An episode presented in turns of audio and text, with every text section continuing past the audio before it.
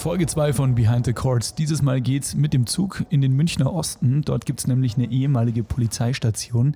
Die wurde aber mittlerweile umgebaut zu einem Studiokomplex und dieser Studiokomplex wiederum, der beherbergt auch Mola.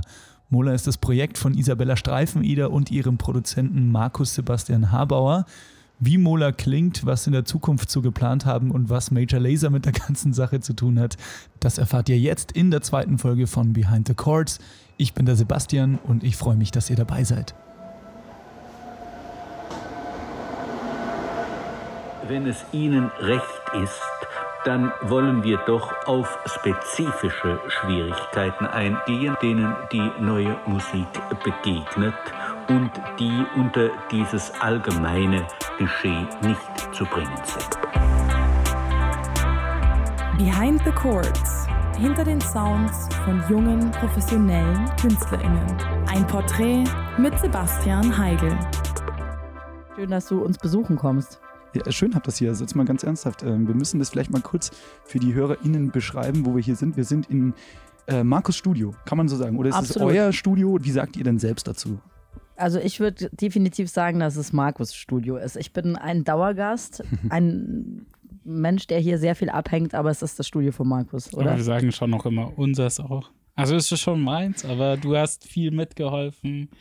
Bist eigentlich naja, immer wenn du, hier. Dich, wenn du dich jetzt morgen in irgendeine süße 20-jährige Sängerin verliebst, dann ist es Markus Studio auf jeden Fall. Dann bin ich, glaube ich, raus. Aber aktuell ist es ein bisschen so unser gemeinsamer Spot.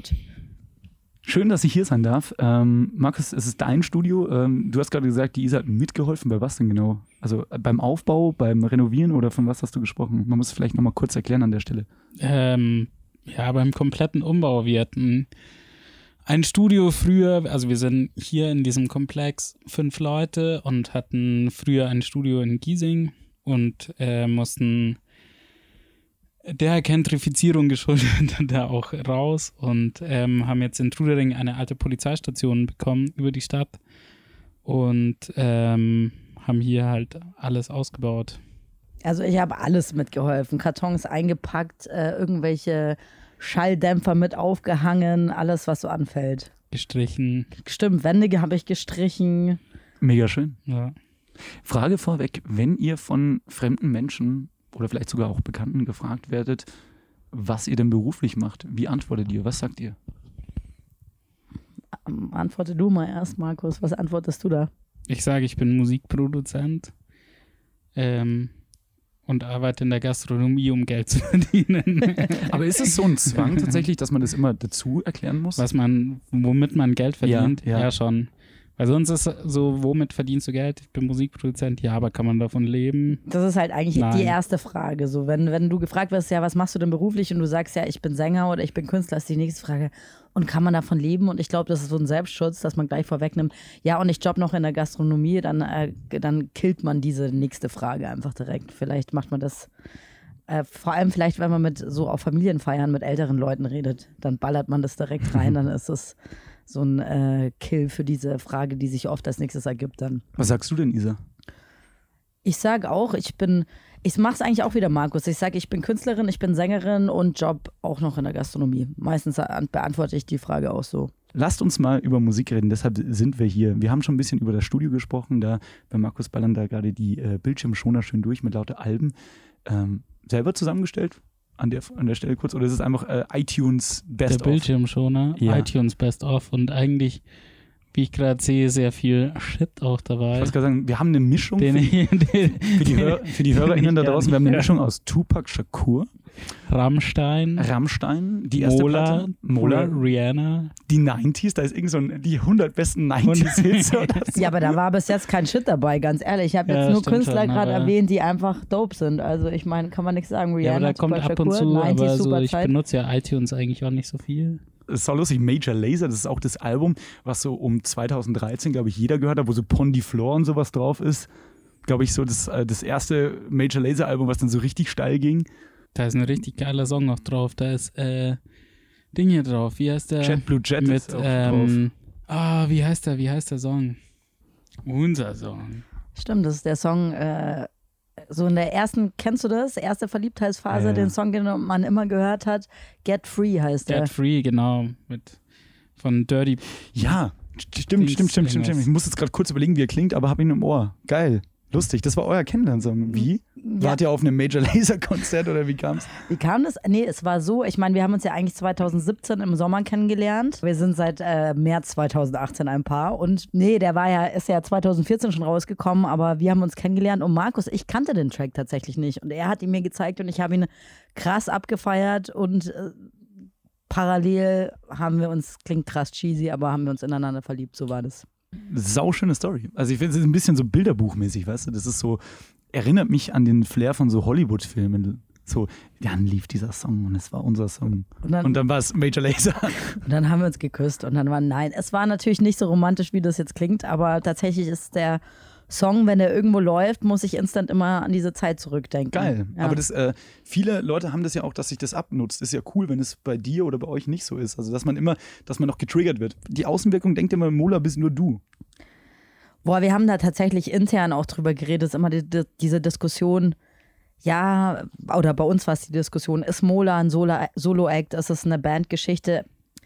Im Endeffekt haben wir uns jetzt schon dafür entschlossen, dass Mola auch in der Außenwirkung ein Solo-Projekt ist, aber natürlich bin ich das nicht alleine. Da arbeiten ganz viele Leute dran mit, wobei wahrscheinlich die, der, der Auslöser dafür, dass wir uns entschlossen haben, dass es ein Solo-Projekt ist, dass tatsächlich die, das Songwriting, also die Texte sind zu 100 Prozent bis jetzt, außer irgendwann mal kommt jemand mit und schreibt mit von mir. Aber klar, ich habe eine feste Liveband, die mit mir alle Gigs spielt. Die sind auch Teil von Mola. Ähm, das letzte, die letzte EP hat Markus produziert und er produziert gerade auch die aktuelle EP.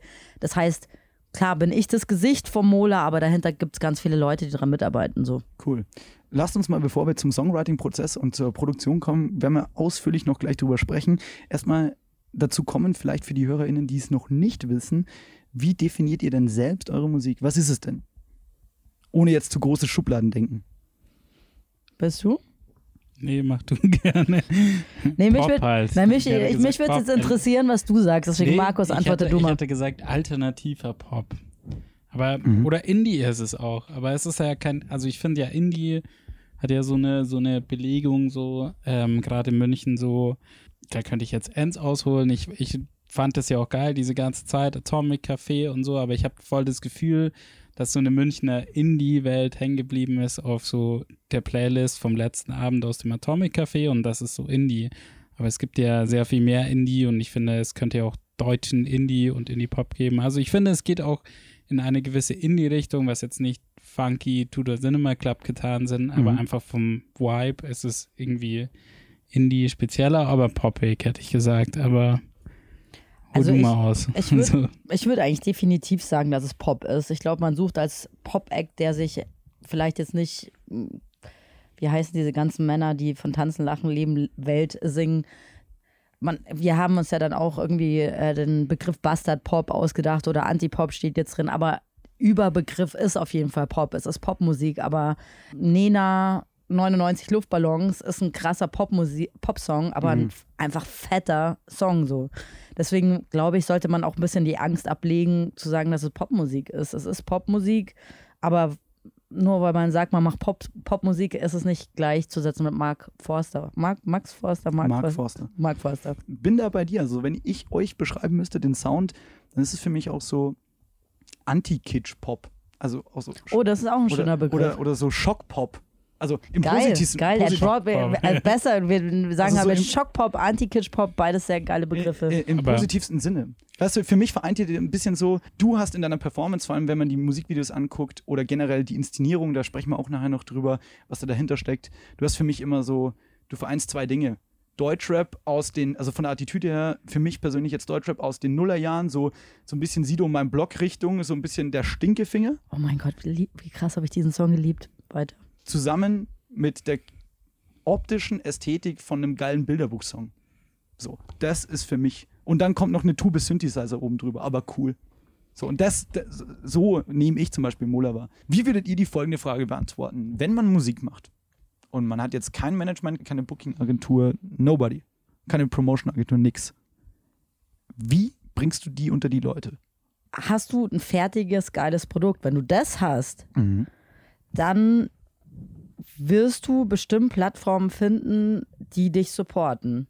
Sagst du das jetzt aus einem idealistischen Gedanken heraus oder sagst du das Nee, einfach, daran- weil du weißt, dass es so ist? Ich daran glaube ich schon tatsächlich. Okay. Also auch wenn ich bei mir zurückschaue und ich mache schon lange Musik und hat bei mir auch lang gedauert, bis ich gesagt habe, so wow, ich finde es ist jetzt echt ein geiles Produkt.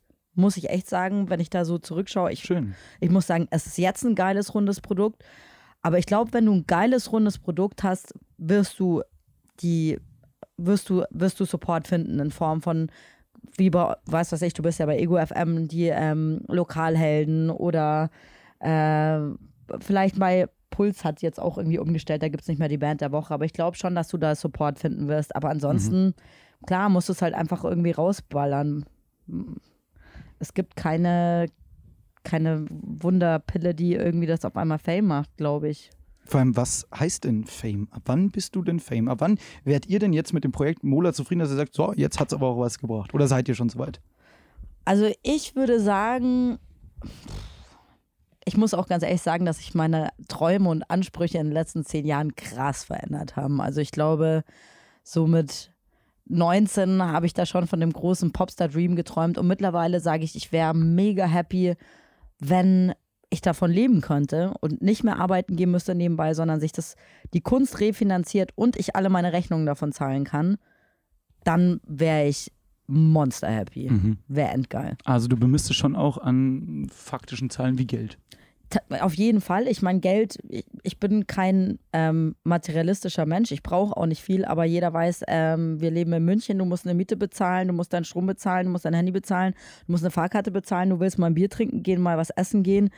Und es kostet ja auch, ähm, die Kunst machen zu können. Ja, voll. Also, Also, das ist sowieso ein ganz wichtiger Punkt, der teilweise, glaube ich, vergessen wird, wie unfassbar viel Geld es kostet, äh, seine Kunst an den Start zu bringen. Egal, ob du, okay, vielleicht bist du so ein Crack, dass du bei dir in der Garage hinten aufnimmst und keinen Produzenten brauchst. Die meisten, ich kenne die Kunstszene in München schon mittlerweile ganz gut. Ich glaube, jeder Künstler, weil du jetzt auch sagst, sagst dich interessieren professionelle Künstler, die aber einen Newcomer-Status haben, alle diese Künstler gehen in ein Studio, bezahlen einen Produzenten, Ja. bezahlen noch einer, einen, der dir den Track mischt, bezahlen noch einen, der den Track mastert und dann hast du immer noch kein Video und kein Cent in ähm, Promo investiert. Die Leute zahlen zum Großteil, gerade in, diesem, in dieser Schnittmenge oder in dieser Zwischenwelt Indie-Künstler, aber professioneller Content, zahlen die Leute drauf. So. Und viele Leute gehen eigentlich arbeiten in ihrem normalen Job, um das finanzieren zu können. So. Das ist lustig, weil du das gerade, du hast es so schön zusammengefasst. All das, Isa, was du gerade gesagt hast, das ist der Grund, warum es diesen Podcast hier gibt. Aber Sebastian, da haben wir auch schon kurz davor geredet, wir müssen auch ein bisschen positiven Input bekommen. Na klar. Ja, an, den, an die, weißt du, wenn ich jetzt irgendwie 16 bin und gerade anfange, Gitarre zu spielen oder schon geil Gitarre spiele und mir denke, boah, ich will irgendwie Musiker und Künstler äh, werden und ich höre hier, fuck, die Olle jobbt hier immer noch in der Gastro und erzählt, dass das alles Geld kostet. Wir wollen jetzt auch gesagt, komm, lass mal ein bisschen positiven Input geben. Absolut bin ich deiner Meinung, aber ich finde, sonst findet das wenig statt. Hast Klar, du auch recht. Ich bin auch dafür. Ich meine, ich will ja hier keinen demotivieren. Das ist nicht meine Aufgabe. Das kann man dann selber durch Erfahrungen machen oder man lässt es von selbst bleiben oder so. Das ist ja auch nicht Ziel des Podcasts. Aber Ja. es soll halt auch aufzeigen, was wirklich abgeht. So. ich finde es tatsächlich gar nicht so schlecht, auch so quasi so eine, damit mal jemand, der sich, der damit nicht in der, in der Branche steckt, für den es so ausschaut, eigentlich ganz cool ist, mal z- zu sehen, Aufzuklären so, wie einfach. das ist, genau, also eine kleine Aufklärung zu betreiben.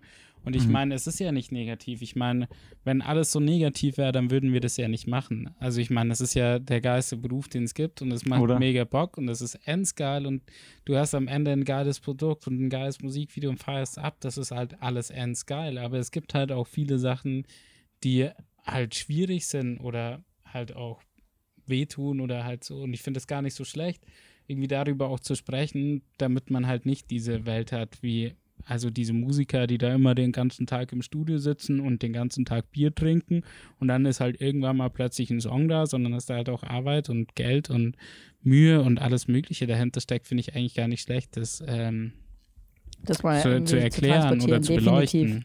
es ist halt schon ein Rattenschwanz mit drin. Das darfst du halt auch nicht vergessen. Und bei normalen Interviews, ich sage jetzt normal bewusst, was man in Funk und Fernsehen und im Netz so mitbekommt, da wird halt nicht drüber gesprochen. Da ist immer alles halbe Welt. Ey, ihr habt eine neue Single raus und hammergeil, so, jetzt spielen wir die sofort und tschüss. So, das ist halt auch nicht, das ist auch nicht real. Weißt du, was ich meine? Es ist irgendwo mittendrin. Und weißt du, was das Krasse daran ist? Das ist mir aufgefallen, wir waren oder sind eigentlich noch bei Buy-On, bei so einer Förderung. Und man fühlt sich oft als Künstler auch sehr alleine.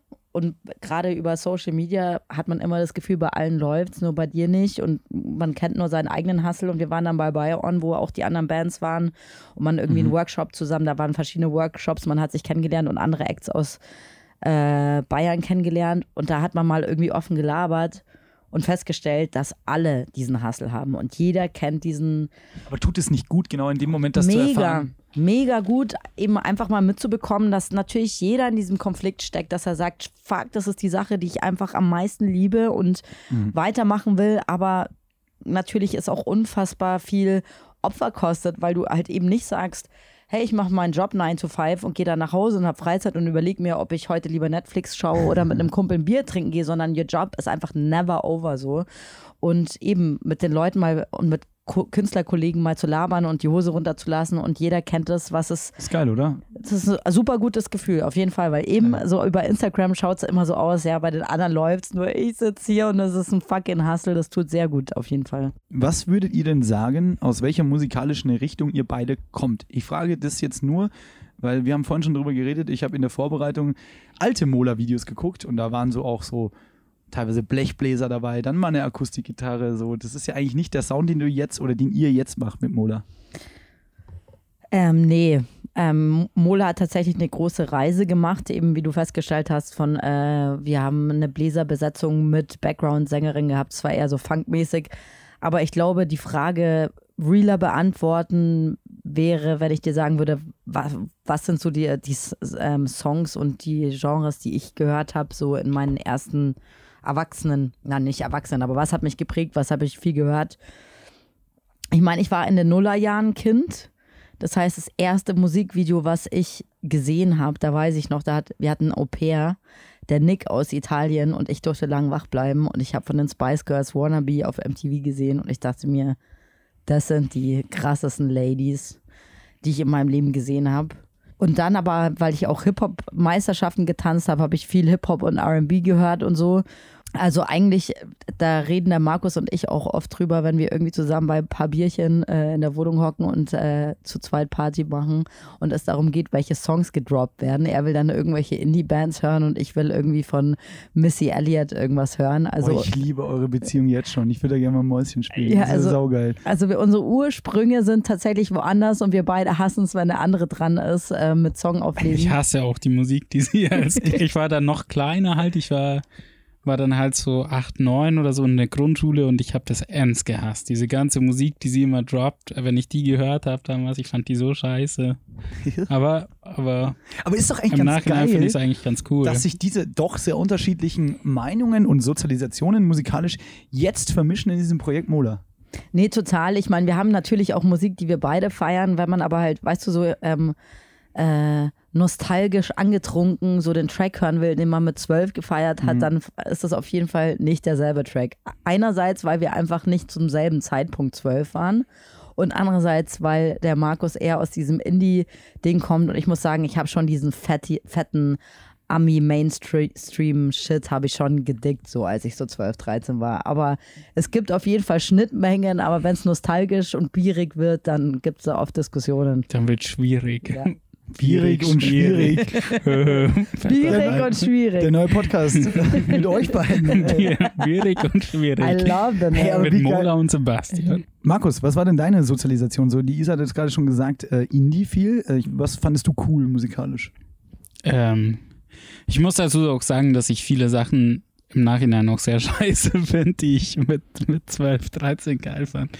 Ja, ich, ganz, ganz am Anfang fand ich halt so diesen ganzen Punkrock, Green Day und so einen Scheiß. Ist ja total das Gegenteil äh, von, von der Mucke, die Isa so ähm, gerade genannt hat. Ist es, ist es was, was euch anfangs gestört hat, dass es so Differenzen gab? Oder habt ihr einfach Best of Both Worlds irgendwie so zusammengewürfelt?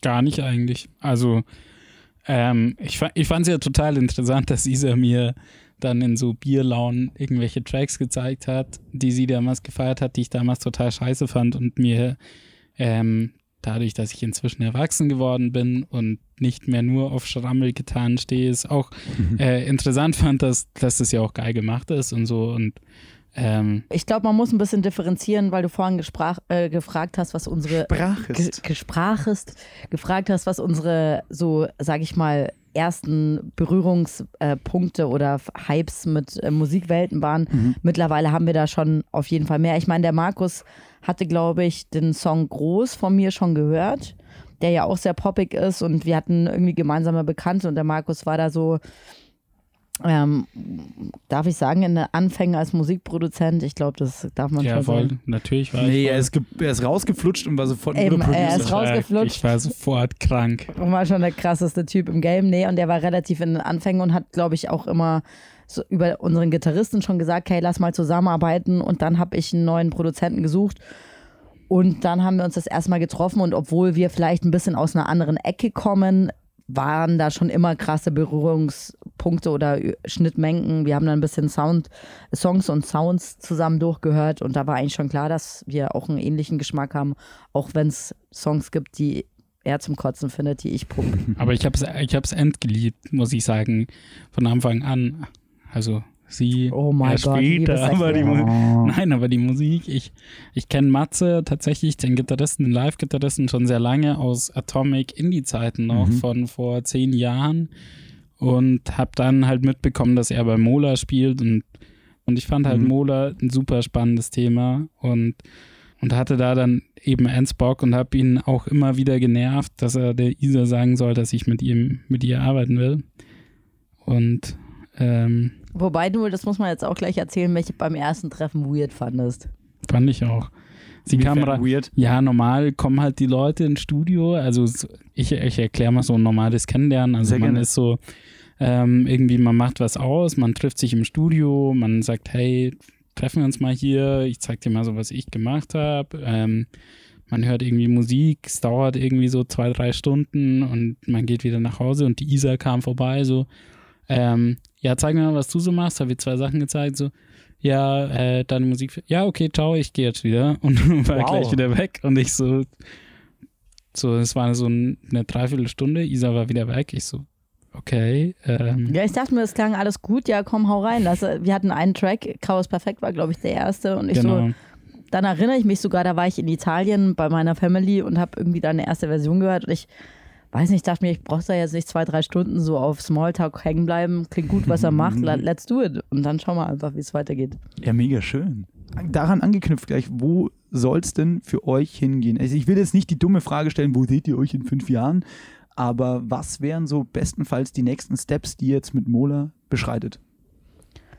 Also ich fände es absolut Real Talk. Ich fände es einfach toll, wenn wir unsere Reichweite vergrößern würden. Ich fände es toll, wenn mehr Leute Mola hören würden. Ich fände es toll, abgesehen jetzt natürlich von der ganzen ähm, Situation, die wir gerade Corona-bedingt haben, äh, mal eine Deutschland-Tour zu spielen, wo wirklich in jeder Stadt 250 Leute kommen, die wirklich ihre Geil. Tickets bezahlen. Gar nicht so, also keine crazy Olympiastadion-Träume. Einfach irgendwie, so wie du vorhin auch schon gefragt hast, von diesem Beruf leben können, einerseits seine Miete bezahlen, seine Rechnung bezahlen können und das Geld haben, in die Musik zu reinvestieren. Das sind die Träume. Reichweite, auf Tour gehen, davon leben können. Ganz, ganz humbled eigentlich. Ich finde es auch ähm, tatsächlich äh, wichtig und auch ähm, gut als Künstler zu sagen, dass man einen Plan auch hat, damit äh, Geld zu verdienen und so Mhm. und über die Runden zu kommen. Weil ich finde, dass das voll oft auch so vergessen wird, so weil die Künstler machen das ja immer der Kunst wegen und so.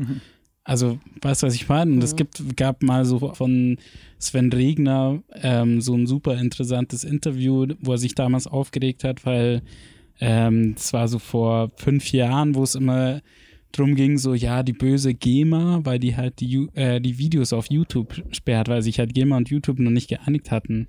Für alle, die es nicht wi- wissen, Element of Crime. Das, Genau, das Element of Crime Sänger und ähm, da hat er sich dann irgendwie so ausgekotzt, dass halt irgendwie jeder sich aufregt, so, äh, ich will aber diesen Song for free auf YouTube hören Ja. und die scheiß GEMA sperrt mir den Song. So, ja, aber hast du festgestellt, dass jemand diesen Song geschrieben hat, viel Geld dafür in die Hand genommen hat, diesen Song zu machen und es ist doch auch fair, wenn du diesen Song anhörst, dass er Klar. dafür Geld bekommt und ähm, ich und, und das finde ich auch was, was so in der Musikding immer so voll verwerflich ist zu sagen, so, hey, ich will doch Geld irgendwie dafür, dass ich das mache, aber ich finde das eigentlich äh, sollte es ja überhaupt nichts Verwerfliches sein, weil wenn ich zum Bäcker gehe, kann ich auch nicht sagen, so, hey, fuck off, ich will deine, ich nehme die Semmel jetzt und ich nehme sie for free und wenn du sagst so, nee, du sollst dafür zahlen, dann sage ich, hey, was für ein Spaß, der will, dass ich Geld zahle dafür, dass ich eine Semmel kriege. So. Also, weißt du, was ich meine? Absolut deine Meinung, ja, voll. Ja, es ist schwierig, weil ähm, ich glaube, die Leute haben immer so die Vorstellung, wenn was nicht greifbar ist, wie zum Beispiel jetzt Musik, dann kann ich den Wert ja selber bestimmen. Warum? Ich kann es ja nicht anfassen. Versteht ihr, was ich meine? So, Semmel ist so, ah, okay, das habe ich in der Hand, das muss irgendwer gemacht haben. Natürlich kostet es Geld, aber der Song, das er halt auch. Ich meine, schauen wir uns doch hier mal um. Hier ist alles voller äh, Synthesizer-Keyboards. Hier sehe ich ein MacBook rumstehen. Hier sehe ich mehrere Mikrofone. Du hast vorhin gesagt, du hast das Studio auch selber mit aufgebaut. So, das ist, kostet natürlich Geld. Aber ich glaube, man ist doch als Künstler oder Künstlerin nicht in der Klärung zu sagen, so, so, das kostet jetzt zu viel, weil A, sind es nicht nur meine Gedanken, sondern schau mal, das haben wir uns gekauft, schau mal, das brauchen wir für die Vermarktung so. Das sollte doch eigentlich von selber flutschen, oder? Mai, ich, ich finde es voll das schwierige Thema, weil ich tatsächlich mhm. schon auch sehe, dass, was weiß ich, wenn wir 20, 30 Jahre zurückgehen, hat alles noch viel mehr Geld gekostet. Eine professionelle ja. Aufnahme, ein professionelles Musikvideo war alles unbezahlbar und natürlich der Markt ist so hart umkämpft und man hat auch eben in diesem Indie-Bereich mittlerweile so guten Scheiß. Man hat so viel gute Musik, die wenig gehört wird. Insofern bin ich die Letzte, die hier sitzt und sagt, dass die Welt Mola noch nicht entdeckt hat und wir nicht, äh, was weiß ich. Ähm, wie können sie nur? Wie können sie nur eine Unverschämtheit, weil ich so viele andere Acts kenne, die auch wahnsinnig gut sind. Und es ist einfach ein hart, hart umkämpfter Markt und es gibt sau viel guten Stuff und ähm, wenn man das macht, muss man das wissen. Es ist auf jeden Fall selten der Fall, dass die ganze Industrie auf dich wartet und jeder das Mikrofon fallen lässt und der Vorhang geht auf und sagen, sagen die Leute sagen, fuck. Geil. Geil. Also ich, ich glaube, man muss es vorwissen, aber ich finde so, gerade bei so Leuten, die jetzt nicht aus der Branche kommen und so, so eine Wertigkeit, dass die da schon verloren geht. Also ich erinnere mich an äh, Diskussion mit meiner Schwester, wo sie gesagt hat, was, 10 Euro für Spotify im Monat? Ich habe schon Netflix-Abo. Also, so, weißt du, was ich ja, meine? Aber, aber man so ist schon gewöhnt, auch dieses Level an Professionalität Du bist es gewöhnt von einem Indie-München Ja, for, und for es, free auch zu bekommen. Dass es das ist top ist, dass es eine super Qualität hat und also ich meine. Genau, aber dass du es dann auch for free konsumieren kannst, ja, genau. theoretisch auf YouTube und so weiter. Ja. Und darum ging es mir nur so, dass quasi die Wertigkeit, was ist, was ist wert, Künstler zu sein und so. Und dass ich das ein bisschen schade finde auch, aber jetzt verliere ich mich auch. Ich, Lass uns mal über das Handwerk reden. Wie entsteht denn so ein Mola-Song? Gibt es da so eine, läuft das immer gleich ab? Also macht Markus irgendwie ein Beat, du segnest es ab, Isa, und schreibst einen Text drauf? Oder wie kann man sich das vorstellen? Das war jetzt nur ein sehr krasses Beispiel, um mal ein bisschen ein Bild zu schaffen. Wir können ja einfach mal kurz reflektieren, jetzt äh, die letzten Songs, die rausgekommen sind. Das ist auf jeden Fall nicht immer gleich. Anti-Held zum Beispiel, die erste Single jetzt von der EP, ähm, war ein Song, den ich zu Hause geschrieben habe und auch so ein bisschen auf Logic vorprogrammiert äh, äh, äh, produziert hat. Also nicht in dem Style, wie der äh, Markus das macht. Aber du ballerst schon auch selber? Ich, ich setze mich dann schon auch selber hin. Da hat mir so eine kleine Vorlage. Äh, bei Psycho war es ganz anders. Da sind wir ins Studio gegangen und ich habe gesagt, boah, Markus, lass einfach mal loslegen. Ich habe hab Bock, ein Upbeat, ähm, Uptempo-Beat zu machen. Mhm. Und Markus hat angefangen zu produzieren und ich habe am selben Tag irgendwie den Song drauf geschrieben. Also bei uns gibt es nicht so eine Formel, wie das immer abläuft. Es kann eben sein, dass ich zu Hause am Klavier mir das schon äh, überlege und dann ein bisschen vorproduziere auf Logic oder ich bin hier im Studio und der Markus ballert ein Beat und ich schreibe dann drauf. Ja. Mega schön. Weil ich, also wenn ich das richtig verstehe, ist es ja genau der Prozess, den man sich ja immer wünscht als Außenstehender, dass man irgendwie so einfach Ideen hin und her wirft. Das finde ich an der Kreativität auch am schönsten, egal was du machst. Aber dass du einfach sagst, ey, wie wär's das? Und da lassen wir doch das ändern. Und am Ende des Tages so, ey, wir haben schon eine Skizze, wie geil ist es? Voll. Also ich glaube, was mir so das Selbstvertrauen gegeben hat, auch im Studio zu schreiben. Also ich habe eigentlich davor immer so gearbeitet, dass ich schon die Idee zu Hause entwickelt habe. Äh, ist dem geschuldet, dass ich einfach mit Markus zusammen bin und absolutes Vertrauen habe. Jeder Sänger kennt es. Wenn du dich erstmal ausprobierst, ich bin keine perfekte Sängerin und ich wenn ich jemanden nicht kenne, will ich nicht, dass der denkt, ah, die Alte kann ja gar nicht singen.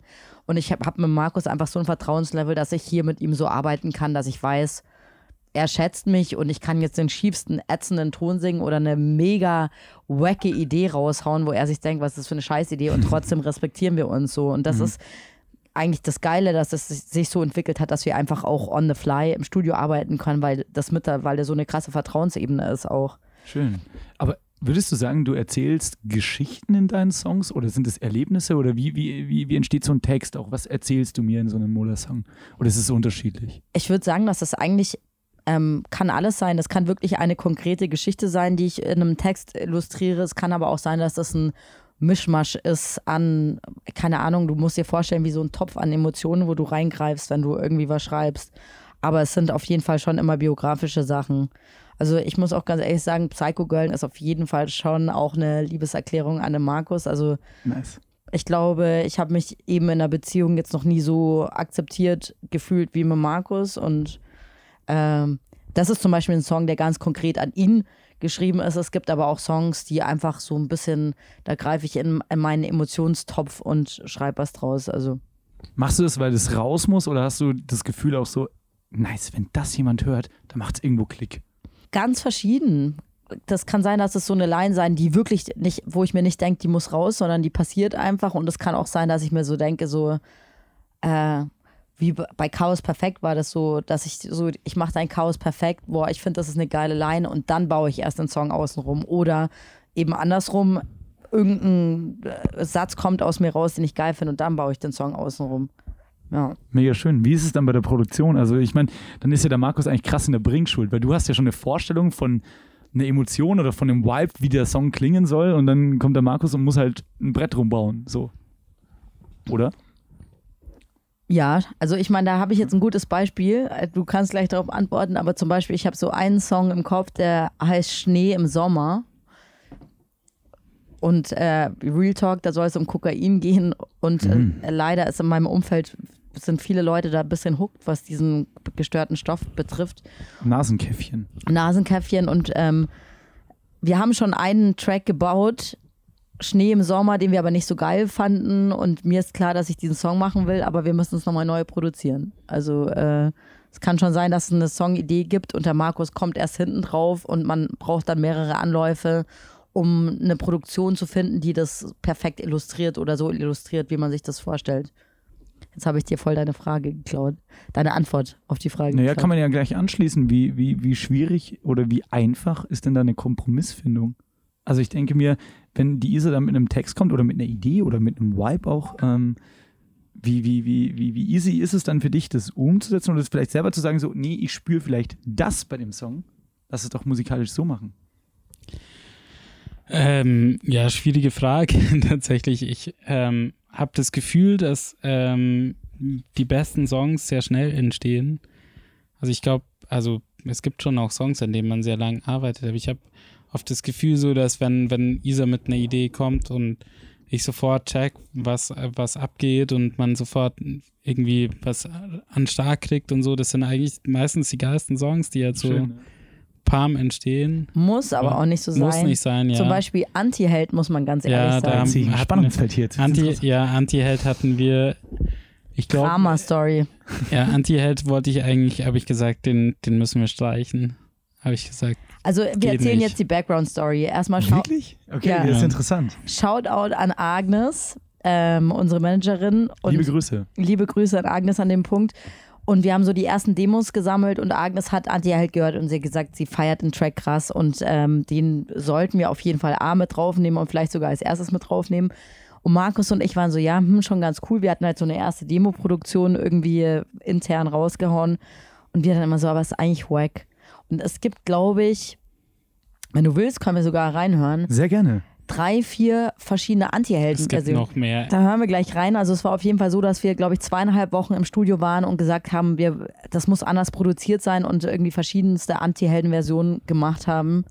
Und dann hatten wir Abgabe und im Endeffekt ist es grob die erste Version geworden. Aber so kann man auch verrückt werden, auf jeden Fall im Studio, wenn man sich irgendwie reinsteigert, es muss anders sein.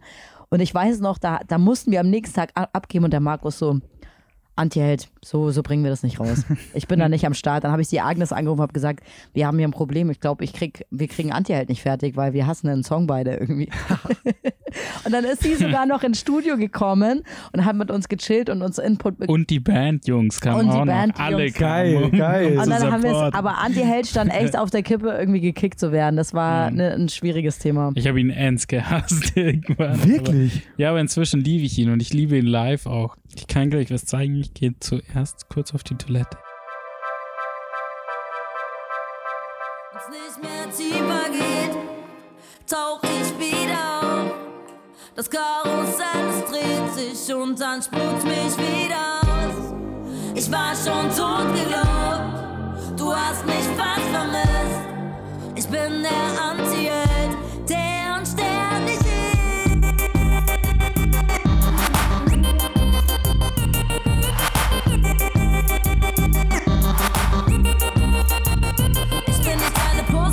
ich hab mehr als sieben Leben. Kindheit war nicht Disney, war ein gottverdammtes Erdbeben. Da muss ich aber sagen, da höre ich schon auch ein bisschen, weil wir es am Anfang hatten, Major Laser raus, so ein bisschen, oder? Markus? Äh, ich bin ja auch großer äh, Diplo-Fan. Diplo-Fan, ja. Ich finde es auch geil einfach. Ja, du. Äh, Ich stehe auf den Sound. Das ist, so- erinnert mich tatsächlich, ich hatte es ja vorhin irgendwie zufälligerweise reingeworfen, an Pondy Floor von Major Laser. Echt? Ja, müsste man jetzt hören, aber ja, ähm, kann man ja mal aus Hausaufgabe jetzt rausgeben an die, an die HörerInnen. Wir laufen nämlich schon wieder. Ähm, dass es äh, auch Ähnlichkeit mit Pondy Floor hat. Können wir nachher mal hören. Jetzt kommt die Hook nochmal. Der.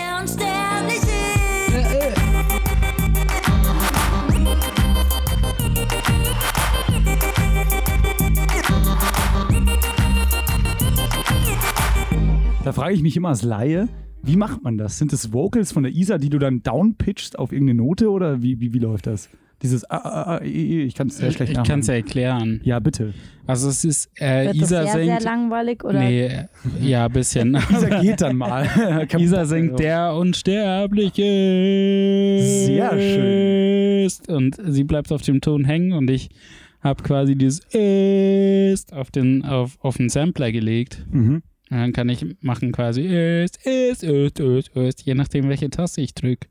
Und dann kann man halt, äh, also ich glaube, ich habe äh, einen da draufgelegt, aber Und ja, das, geil. Und das Lustige war ja eben, ihr, oder ich hoffe oder ich wünsche mir, dass die Leute, die Anti-Held, die jetzt die offizielle kennen, und wir haben diese Version gemacht, das war dann irgendwie die zwölfte Version und wir dachten so, jetzt haben wir die Version und wir haben sie halt so intern rausgeballert und wir so, wir haben jetzt die Version. Und dann so, kam Agnes.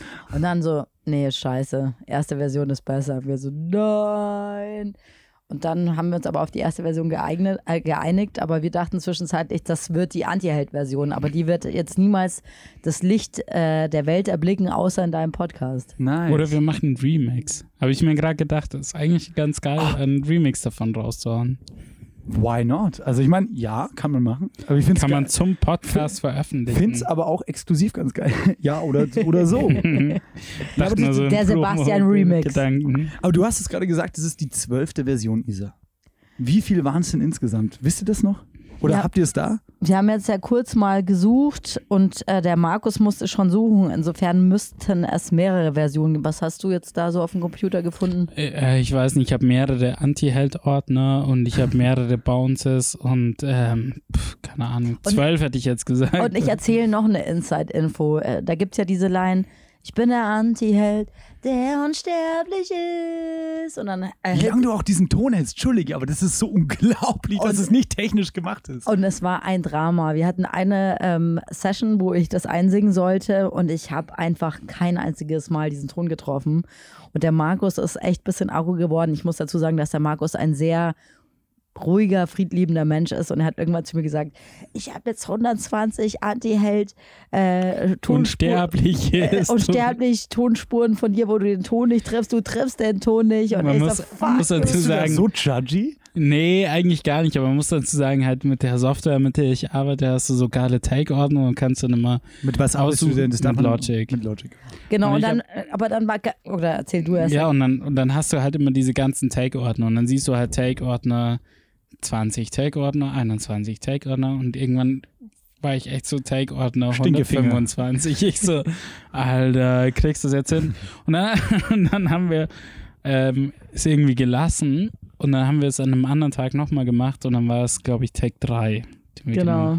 Crazy, Also oder? es ist sehr stimmungsabhängig. Und ich glaube natürlich, äh, befeuert sich so eine Stimmung auch, wenn du dann irgendwie den Ton nicht triffst. Klar, und, und, dann, und dann bin ich irgendwie aggro, weil, oder werd irgendwann aggro, weil ich mir denke, so, Alter, mein Speicher wird voll und, und du kriegst ihn nicht Geil. und irgendwie ist es irgendwie nicht so nice. Das, aber, aber wenn man es dann irgendwie zwei Tage später, easy, Take 3, Pam, hier ist er. Mega schön. Habt ihr sonst noch was da? Können wir noch irgendwas hören? Irgendwas, was, was ihr noch präsentieren könnt? Vielleicht irgendwie eine Skizze oder sonst irgendwas, was man noch vielleicht den HörerInnen ein bisschen ähm, nahe bringen können. Schnee im Sommer, die erste Version, weil du von Schnee gesprochen genau, hast. Genau, das, ist vielleicht, das ist cool. Das ja, ist vielleicht ganz spannend. Dazu erzähle ich eben kurz. Also, Bitteschön. Äh, wir werden den Track nicht so nehmen. Äh, ich habe eben diesen, diese Songidee Schnee im Sommer und wir haben diesen Track so, wie, wie, wie ihr ihn gleich hört, in einer Session aufgenommen und, und uns dann entschieden, dass wir es ungeil finden. Deswegen hört ihr das tatsächlich nur in diesem Podcast. Den Text würde ich gerne verwenden, aber wir fanden den Track dann ungeil, auch um mal Einblick zu geben, wie viel man im Studio arbeitet, was man nie hören wird. Aber das ist jetzt nur für dich, Sebastian, Schnee im Sommer. Kurz nochmal erklärt, bevor wir es abfeuern. Schnee im Sommer, worum geht's?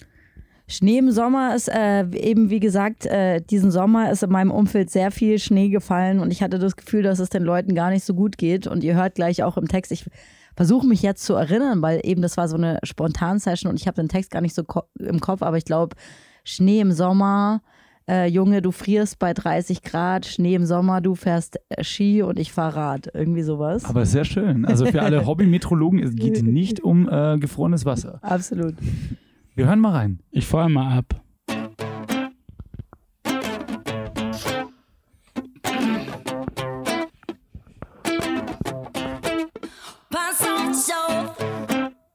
Ich weiß, du magst es grell und laut. Du auf der Jagd, ich hier zu Haus. Ich lass das Licht an, mach es aus. Pass auf dich auf. Du weißt, du hast ein großes Maul, dein großes Ego nur gekauft. Ich lass das Licht an, mach es aus, wenn du nach Hause kommst. Mit letzter Kraft zerbombt und nicht mal mitbekommst, dass die Narzissen wieder blühen. Schnee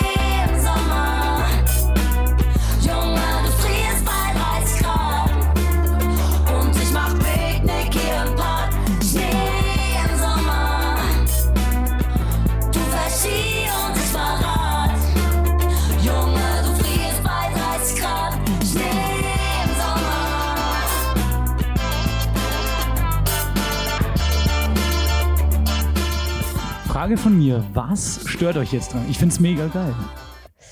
Aber ist jetzt ja auch klar meine Außenwirkung, ne? Also darf man ja auch nicht vergessen. So, bitteschön, Entschuldigung. Was hat uns dann gestört? Ich, ich weiß nicht. Ich fand, mir war dann diese ähm, die Hook ein bisschen zu Langnese-Werbung mäßig. Irgendwie dachte ich mir, es braucht. Ich fand die Thematik geil und die Strophe auch irgendwie geil, weil die nur mit der Gitarre und so recht reduziert, aber dieses Schnee im Sommer und dann, das war, das war mir zu Langnese-Werbung mäßig. Ich dachte mir so, ist ganz cool, aber wir müssen nochmal ein anderes Gewand finden, um irgendwie die Stimmung perfekter zu illustrieren. So ging es mir mit der Version dann.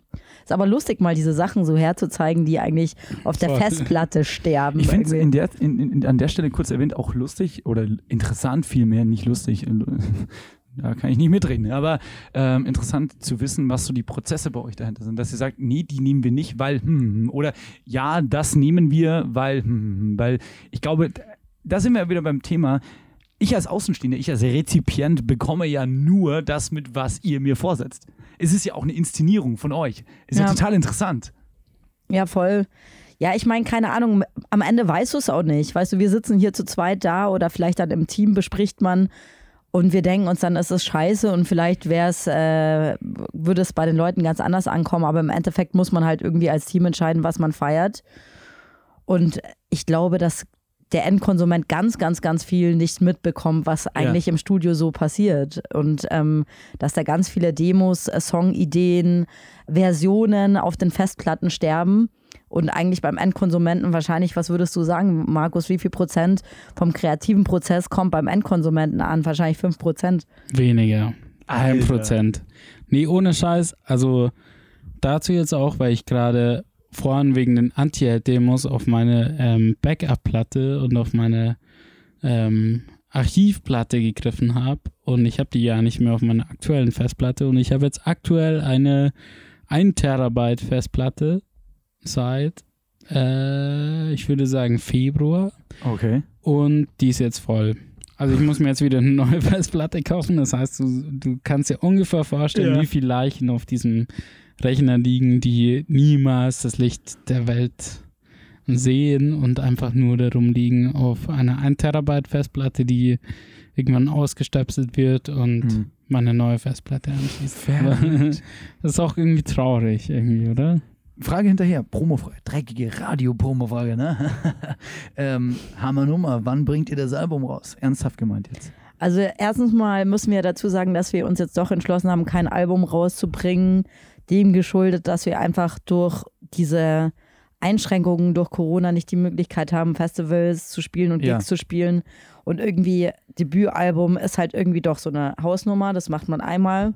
Was sehr Besonderes. Und Das ist wie heiraten, machst du bestenfalls auch einmal nur im ja, nur Ja, der einmal, du kannst immer nur einmal eine Debütalbum. Genau, der Unterschied ist, heiraten kannst du tatsächlich mehrfach und Debütalbum Kannst du kannst du nur echt einmal. nur einmal machen. Na, du könntest dich halt umbenennen in Schmola. Genau, du könntest halt dann sagen Schmola oder irgendwie das äh, Konzept nochmal verändern, aber wir hatten einfach ganz Real Talk-mäßig ein Gespräch mit dem Label und An der ähm, Stelle kurz erwähnt, wo seid ihr beim Label? bei Eskapaden ähm, hat in erster Linie einen Namen wegen Booking, weil die echt für viele spannende Acts im Booking haben, machen sich gerade eben auch äh, expandieren sozusagen mit dem Label und äh, wir sind da sehr froh am Start zu sein. Wir Cooles, sind relativ neu am Start auch. aber Haben cooles bis jetzt äh, selber laut gemacht, eine Platte. Mega schön. Liebe Grüße. Wenn man Ja, sehr, sehr feiner Mann. Wir sind auch sehr happy in der Zusammenarbeit und eben wir hatten da ein Gespräch und wir haben relativ viele Songs und haben jetzt einfach gesagt, komm, jetzt lass halt dieses Jahr nochmal irgendwie eine EP droppen und uns das vielleicht in Hoffnung, dass es sich nächstes Jahr ein bisschen entspannt und wir vielleicht ein bisschen mehr spielen können und ein bisschen mehr auch Ja, unsere ja. Songs promoten können. Das heißt, wir bringen jetzt im Ende Oktober eine EP raus. Genau. Und Aber sehr cool. Also nur aus Radiosicht auch gesprochen, ist, glaube ich, der sinnvollere Weg. Ähm, also ich habe es auch von vielen anderen Künstlern schon gehört, die jetzt irgendwie äh, eigentlich im Herbst, äh, früher Winter ein Album droppen wollten, vielleicht auch sogar ein Debütalbum, ist halt eine unter uns gesagt sau uncoole Zeit für, für sowas. Du, Du, brauchst, du brauchst halt bitter. auch eine, eine Promotion dazu und du willst halt danach auch eine Tour fahren, bestenfalls. Es ist auch Bitter, ja. die, glaube ich, uncoolste Zeit und so eine Situation und auch mit dem, also seit dem Zweiten Weltkrieg, sagt man, da gab es ja auch noch nicht mehr Internet und so. Also ich glaube Ja, ja, einfach total. für, für Releases und, und Newcomer-Bands und so gab es, glaube ich, keine, keine schwierigere, schwierigere Zeit als, als, als jetzt gerade so, weil es war, ist eine Krise, ist eine Krise, die die ganze ähm, Nation betrifft auch, Ja, Mann. die ganze Welt betrifft, aber ich glaube, gerade in der Künstler, in der Künstlerszene ist es halt echt total schwierig. Also ich meine, klar, also ich meine gerade auf dieser Indie-Ebene und Mhm. ich, ich will das jetzt gar nicht von der Musikrichtung definieren, aber einfach Indie, das heißt, man ist independent und nicht irgendwie Major und Fett, Ja,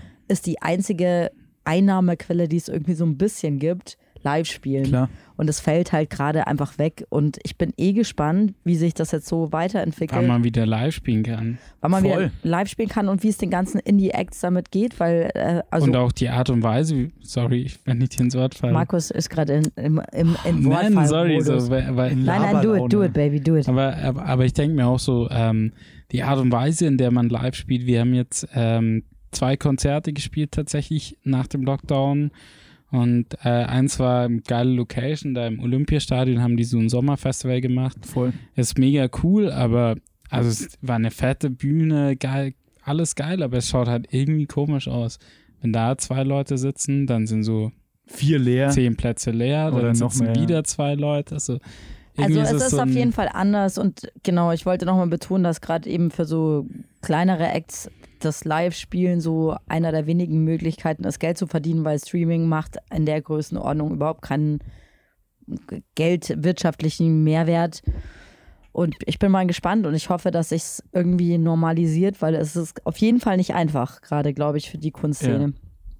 würde ich auf jeden Fall unterschreiben, auch als ja, Distributorenseite. Also wir beim Radio merken es ja auch so. Also wir sind ja auch super abhängig von Veranstaltungen, die wir dann irgendwie als Partner begleiten oder selber inszenieren. Und das ist halt, du, du merkst den Unterschied. Ich meine, klar, für Künstler und Künstlerinnen noch krasser, auf jeden Fall. Aber ähm, ja, Album verschieben ist jetzt erstmal nicht so schlimm, sage ich jetzt mal. Ich meine, ihr könnt es dann ja selber letztendlich noch die Regie führen des Ganzen. Aber jetzt habt ihr mir schon meine Thomas Gottschalk-mäßige Überleitung geglaubt. Live spielen.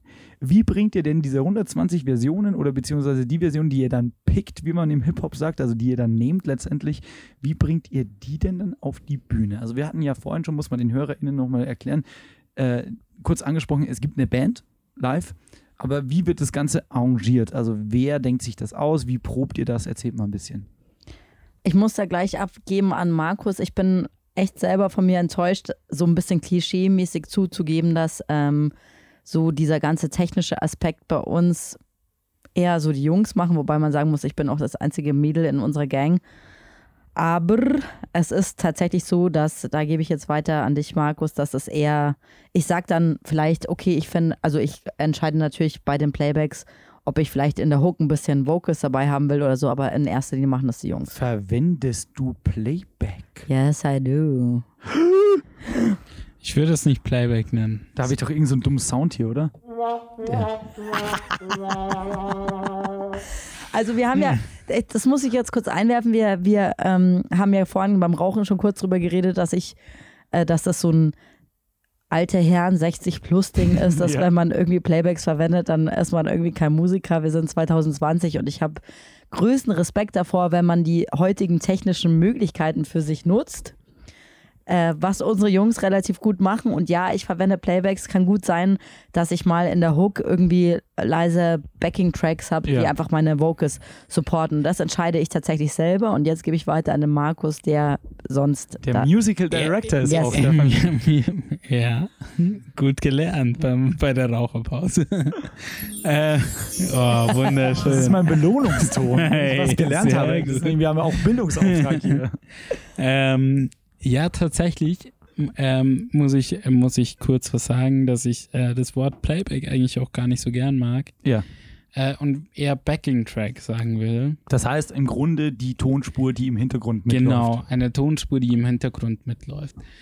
Es ist so, dass, dass das ja natürlich geil ist, wenn was im Hintergrund mitläuft, weil du halt ein bisschen Support noch kriegst, weil wir sind nicht mehr in den 80er Jahren, wir verdienen nicht mehr unfassbar viel Kohle mit der Musik und wir können uns den dritten und vierten Keyboarder nicht leisten, der die Backing-Tracks live spielt, sondern das heißt, ähm, wir können uns einen Computer leisten, der das übernimmt.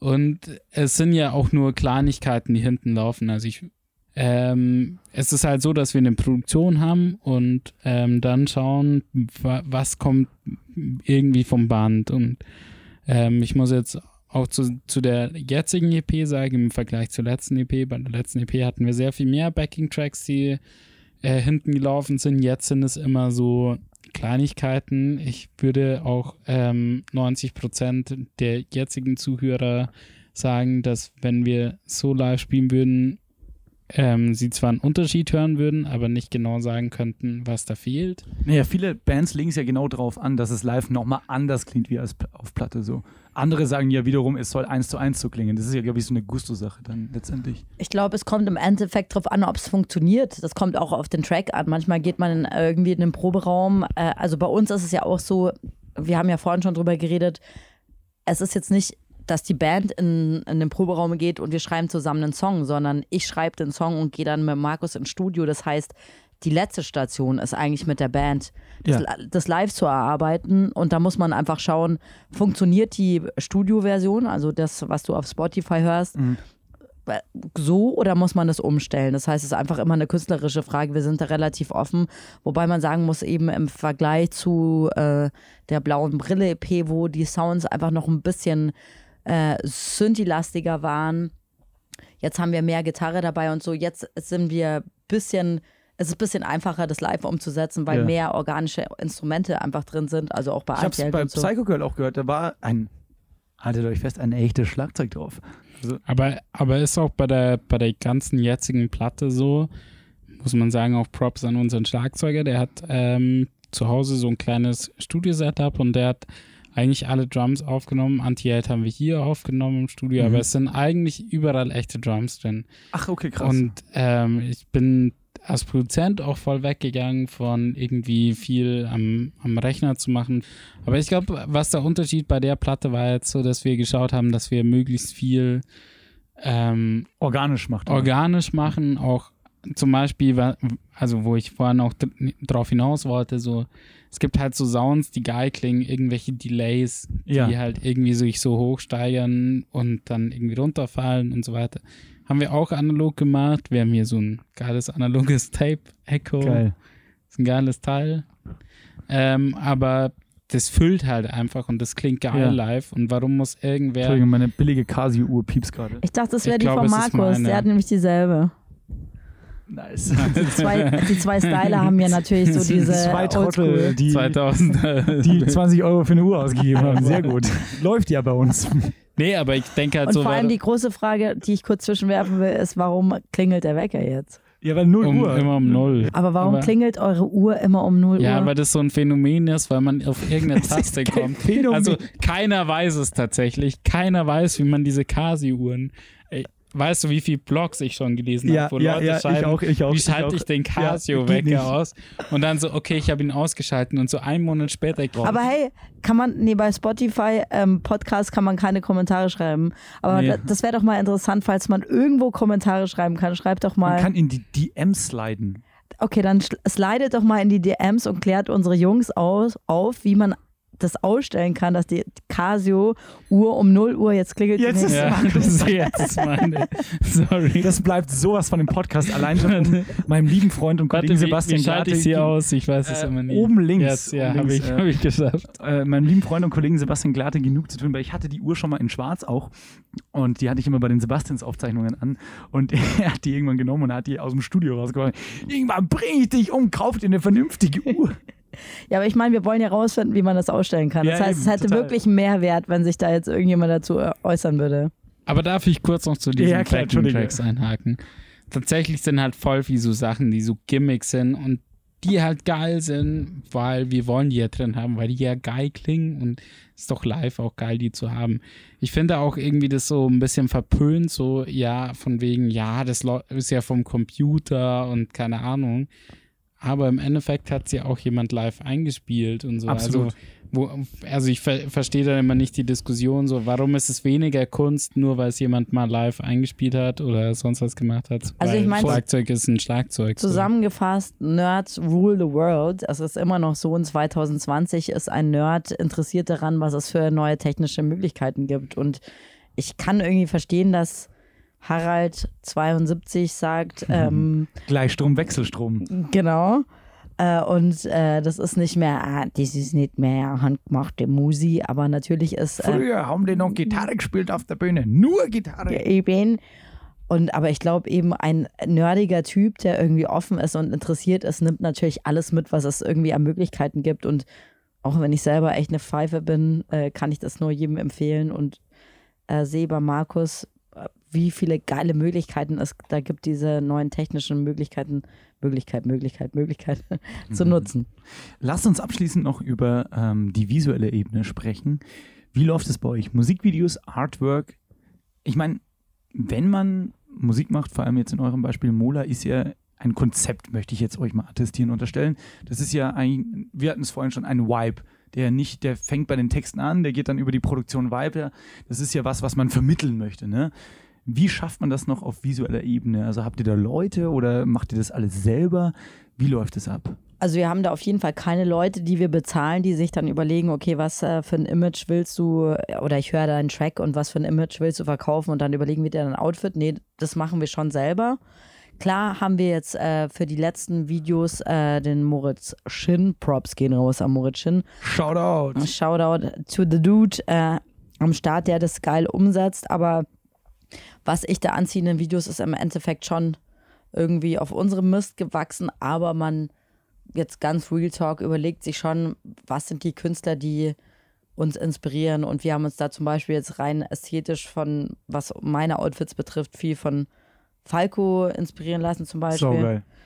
weil äh, eben diese Brücke beide deutschsprachig und einfach für uns eine krasse Ikone und eben auch so ein bisschen dieses, sage ich mal, extravagante, selbstbewusste mit einem Augenzwinkern, was uns an Mola, was wir gerne im Mola sehen würden. Deswegen haben wir uns, Ja, da, ja. haben wir uns da ästhetisch inspirieren lassen. Und ich glaube, es ist auch immer nicht falsch, sich von äh, Ikonen, die es mal richtig gemacht haben, Inspiration zu holen. So. Last but not least, jetzt machen wir bald auch Feierabend. Zwei Songs von euch. Jeder von euch einen, wo ihr eine Anekdote dazu erzählt. Das kann textlich sein, das kann produktionsmäßig das, äh, sein. Es ist euch völlig überlassen, völlig offen. Einfach vielleicht so eine kleine Behind the Scenes ähm, ich Anekdote, wo die Fans, die HörerInnen oder vielleicht auch die, die euch noch nicht kennen, was Neues erfahren, was sie so nicht googeln können.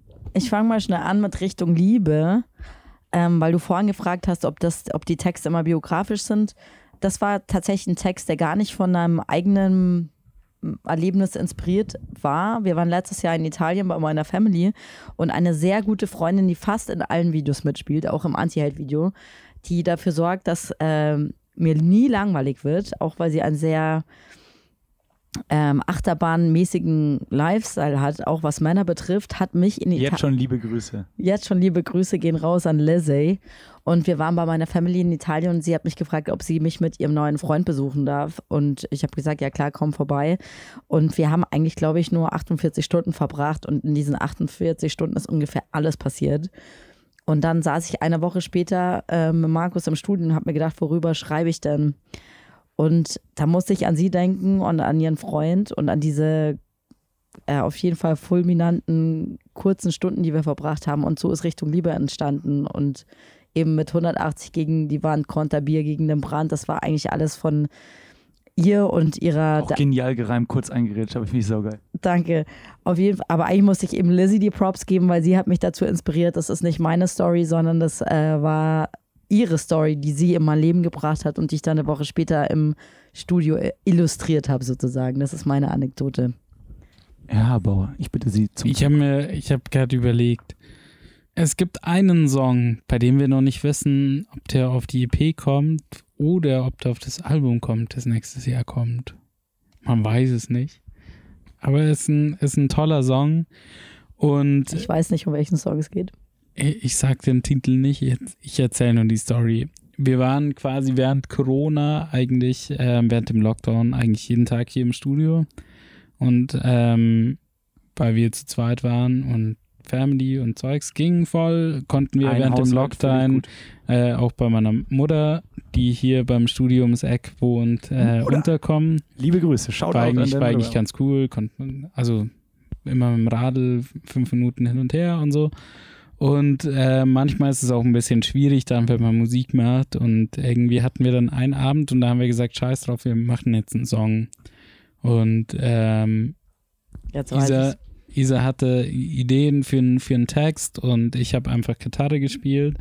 Und dann haben wir, haben wir ihn gejammt, glaube ich, so zwei Stunden oder so. Und dann war der Song so, boah, endgeil. Und dann nur technisch fand ich es halt total geil, einfach nur irgendwie so ein Setup hier, Gitarrenverstärker aufzubauen. Isa singt und wir haben ihn aufgenommen und ich fand, dass der, weiß nicht, ob der so jemals released wird, aber ich fand es endgeil, so in zwei Stunden so einen Song fertig zu bekommen, aufzunehmen und dass er geil klingt und weiß nicht, ob das eine interessante Anekdote ist, aber ich fand es sehr geil, eigentlich so einen Song so entstehen zu lassen. Vor allem muss man zu dem Song sagen, dass es jetzt auch gerade im Vergleich zur blauen Brille EP ein Song ist, da ist wirklich nur Gitarre drin. Jetzt habe ich fast Bock.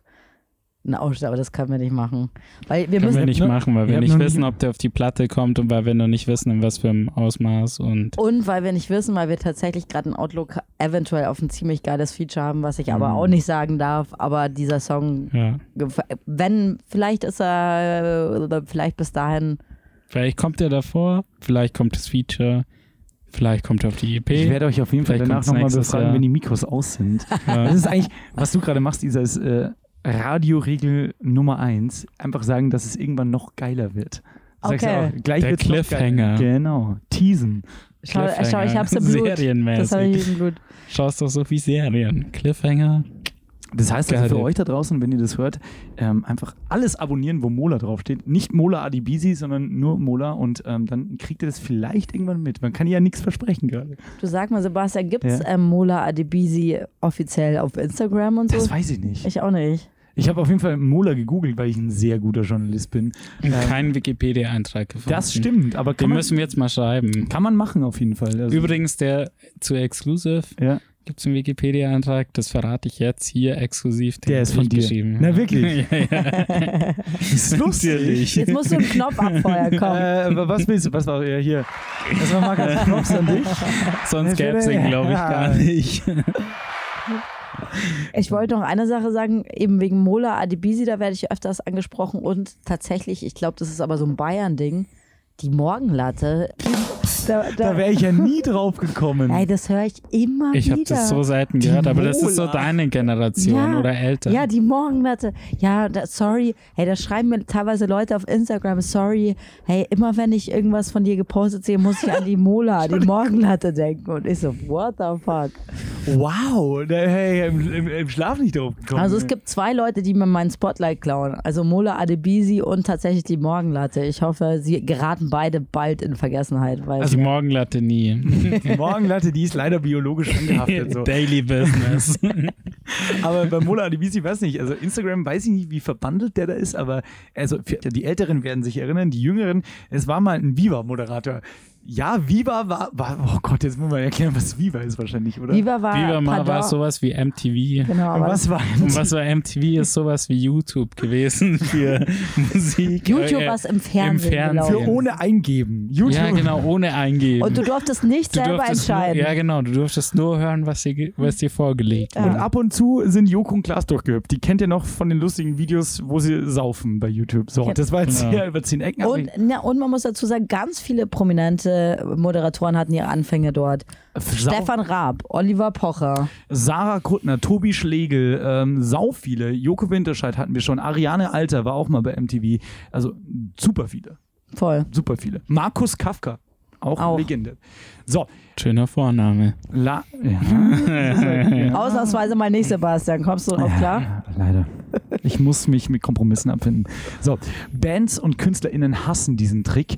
Ähm, als letztes gibt es immer die Frage an euch spontan, sonst hätte ich schon einen Schuss vom Bug gegeben. Jeder von euch aus der Flinte drei Songs, die ihr gerne auf unsere Behind the Chords Playlist packen würdet. Ihr dürft gerne auch Material von euch selbst nehmen, ähm, aber auch gern irgendwelche Empfehlungen, was ihr gerade selber hört, was ihr den HörerInnen gerne ähm, empfehlen würdet einfach. Jeder gerne drei Songs. Major Laser Get Free. Ähm, ähm, ähm, ähm, ähm, Bon Iver. Ähm, ähm, alle. Nein. nee, Bon Iver würde ich sagen, Hey Ma. Geil. Ähm, und, und, und, und, und, und, und, was finde ich denn großartig? Was habe ich denn großartig? Do you realize the flaming lips? Geil. Also, ich muss sagen, ein Song, den ich gehört habe, Sören Okay, hieß der so jung? So jung wollte ich nie sein oder so jung. Auf jeden Fall von Sören Okay habe ich eine Live-Session entdeckt, zufällig. Ich weiß gar nicht, wer das gelauncht hat oder irgendwie ist es auf meinem Instagram-Profil aufgetaucht. Und da bin ich immer besonders froh. Das ist zwar sehr kindisch, aber großartige Musik, die nur fünf- 500 Klicks auf YouTube hat, denkt man sich immer so, I was the first. Und das fand ich sehr großartig. Das wäre der erste Track, den fand ich echt geil, wenn ihr reinnimmt, weil finde ich absolut großartig. Das wird die Redaktion, Klammer auf, ich, Klammer zu, äh, herausfinden. Sehr gut. Okay, dann ähm, mein zweiter Song wäre tatsächlich, weil vielleicht viele, viele Leute den noch nicht kennen und ich einfach denke, Alter, für mich deutschlandmäßig so die eine der größten Künstlerinnen, Nina Hagen, Geil. Farbfilm. Immer wenn ich diesen Track höre, denke ich mir, was für eine Lady und warum ist sie nur dafür bekannt, dass sie in irgendwelchen Polit-Talkshows über Aliens redet. Und als äh, dritten Song, nee, ich mach, ich gehe, mit meinem dritten Song gehe ich classy, einfach weil es für mich so der großartigste Songwriter ist im, in der deutschen Sprache. Rio-Reise halte ich an deiner Liebe fest. Ist einfach so einer der Tracks und ich glaube, viel zu wenig gehört und jeder, der ihn noch nicht kennt, wird sich freuen, ihn kennenzulernen. Dieser mein Three Tracks. Vielen herzlichen Dank euch. Und äh, weil du gerade Rio Reise sagst, äh, wenn ihr mal äh, wissen wollt, wie auch unangenehme äh, deutschsprachige Musikinterviews stattfinden können, dann gebt mal ein Blixer Bargeld-Interview. Ähm, kam ich jetzt gerade nur drauf, weil äh, deutsche Legenden, deutschsprachige Musiklegenden, ähm, der hat mal ein Interview gegeben und das ist so beklemmend. Das gilt, glaube ich, so zwei Minuten. Das ist so ein TV-Interview, kann man sich bei YouTube angucken und da hat so eine ganz junge Musikjournalistin sichtbar aufgeregt, durfte Blixer Bargeld von den äh, Einstützen Neubauten äh, ja. interviewen und er war so kalt. Er Blixer Bargeld so ist ein richtiges kalt. Arschloch, glaube ich. Er war so kalt. Richtiger Wichser. Also auch an alle, die es gerade hören, schaut es euch gerne mal an. Kommt der Klaus Kinski? Naja, Klaus Kinski rastet halt geil aus. Aber Blixer Bargeld, ja, richtiger, richtiger kalter Hurensohn. Der aber wie die auf, Musik auf, in, diesem, in diesem Interview, das aber ist noch geil, gar nicht so, so alt. Das war, Blixer Bargeld war dort schon ein bisschen älter. Das war, glaube ich, so Anfang der 10er Jahre, so 11, 12 rum. Und da hat ähm, die äh, Interviewerin gefragt, so richtig aufgeregt, sehen Sie sich als Entertainer? Reicht ihm das Mikro rüber und er so, in der Tat, sie schaut ihr nicht in die Augen und schaut so weg. In der Tat sehe ich mich als Ententrainer. Oh. Und geht. Mic dropping Situation. Vielen Dank euch beiden. Vielen Dank, Sebastian. Vielen Dank dir. Es ist spät. Ich glaube, wir machen Feierabend. Ja. War eine sehr schöne Folge. Vielen Dank. Also ja, vielen Dank auch für die Biere. Entschuldigung. Nein, sehr gerne haben wir ein paar Bierchen mit dir getrunken. Das wollte ich sagen. Nice. Darf man nicht verraten. Wir waren natürlich nüchtern und fahren jetzt alle mit dem Auto nach Hause. Tschüss. Ja, voll. Ciao. So, und mir bleibt jetzt nur noch zu sagen, vielen Dank an die Isa und an den Markus für die Einladung ins Studio und eine kleine Information noch hinterher. Diese Folge von Behind the Chords wurde vor dem Lockdown Light aufgezeichnet, muss man glaube ich dazu sagen. Nicht, dass das jetzt so den Eindruck erwecken würde, es wäre uns das egal, das stimmt nicht. Bleibt daheim, bleibt gesund. Und ähm, wir waren ja auch an dem Tag nur zu dritt und wir haben auch Abstandsregeln eingehalten, denn das Studio ist auch groß genug, muss man sagen, in dieser ehemaligen Polizeistation. Ihr wisst jetzt, was dran ist. Hört die Musik von Mola und äh, schaut euch auch die sehr, sehr cool gemachten Musikvideos an. Die Musik von Markus und Isa findet ihr nicht nur überall, wo Streamingdienste gibt, sondern auch exklusiv auf der Behind the Chords Playlist. Da findet ihr übrigens dann auch alle Titel, die in der Show, also im Podcast, besprochen werden die wandern dann da rein. Also das ist quasi so ein schönes Begleitmaterial. Wie gesagt, exklusiv bei Spotify einfach mal eingeben Behind the Chords Playlist und dann findet ihr es schon. Das war's für heute. Wir machen Deckel drauf. Ich bedanke mich fürs Lauschen. Bleibt daheim, bleibt gesund und äh, lasst gute Bewertungen bei Apple Podcasts da, denn das hebt tatsächlich unser Ranking. Würde mich freuen. Ansonsten hören wir uns natürlich wieder in zwei Wochen dann zur nächsten Folge Behind the Chords. Ich bin der Sebastian. Ich bedanke mich fürs Lauschen. Wie gesagt, bleibt gesund. Ich bin raus. Tschüss. Behind the Chords ist eine Produktion von Donkey Shot Entertainment. Mehr Infos findet ihr auf donkeyshot.org.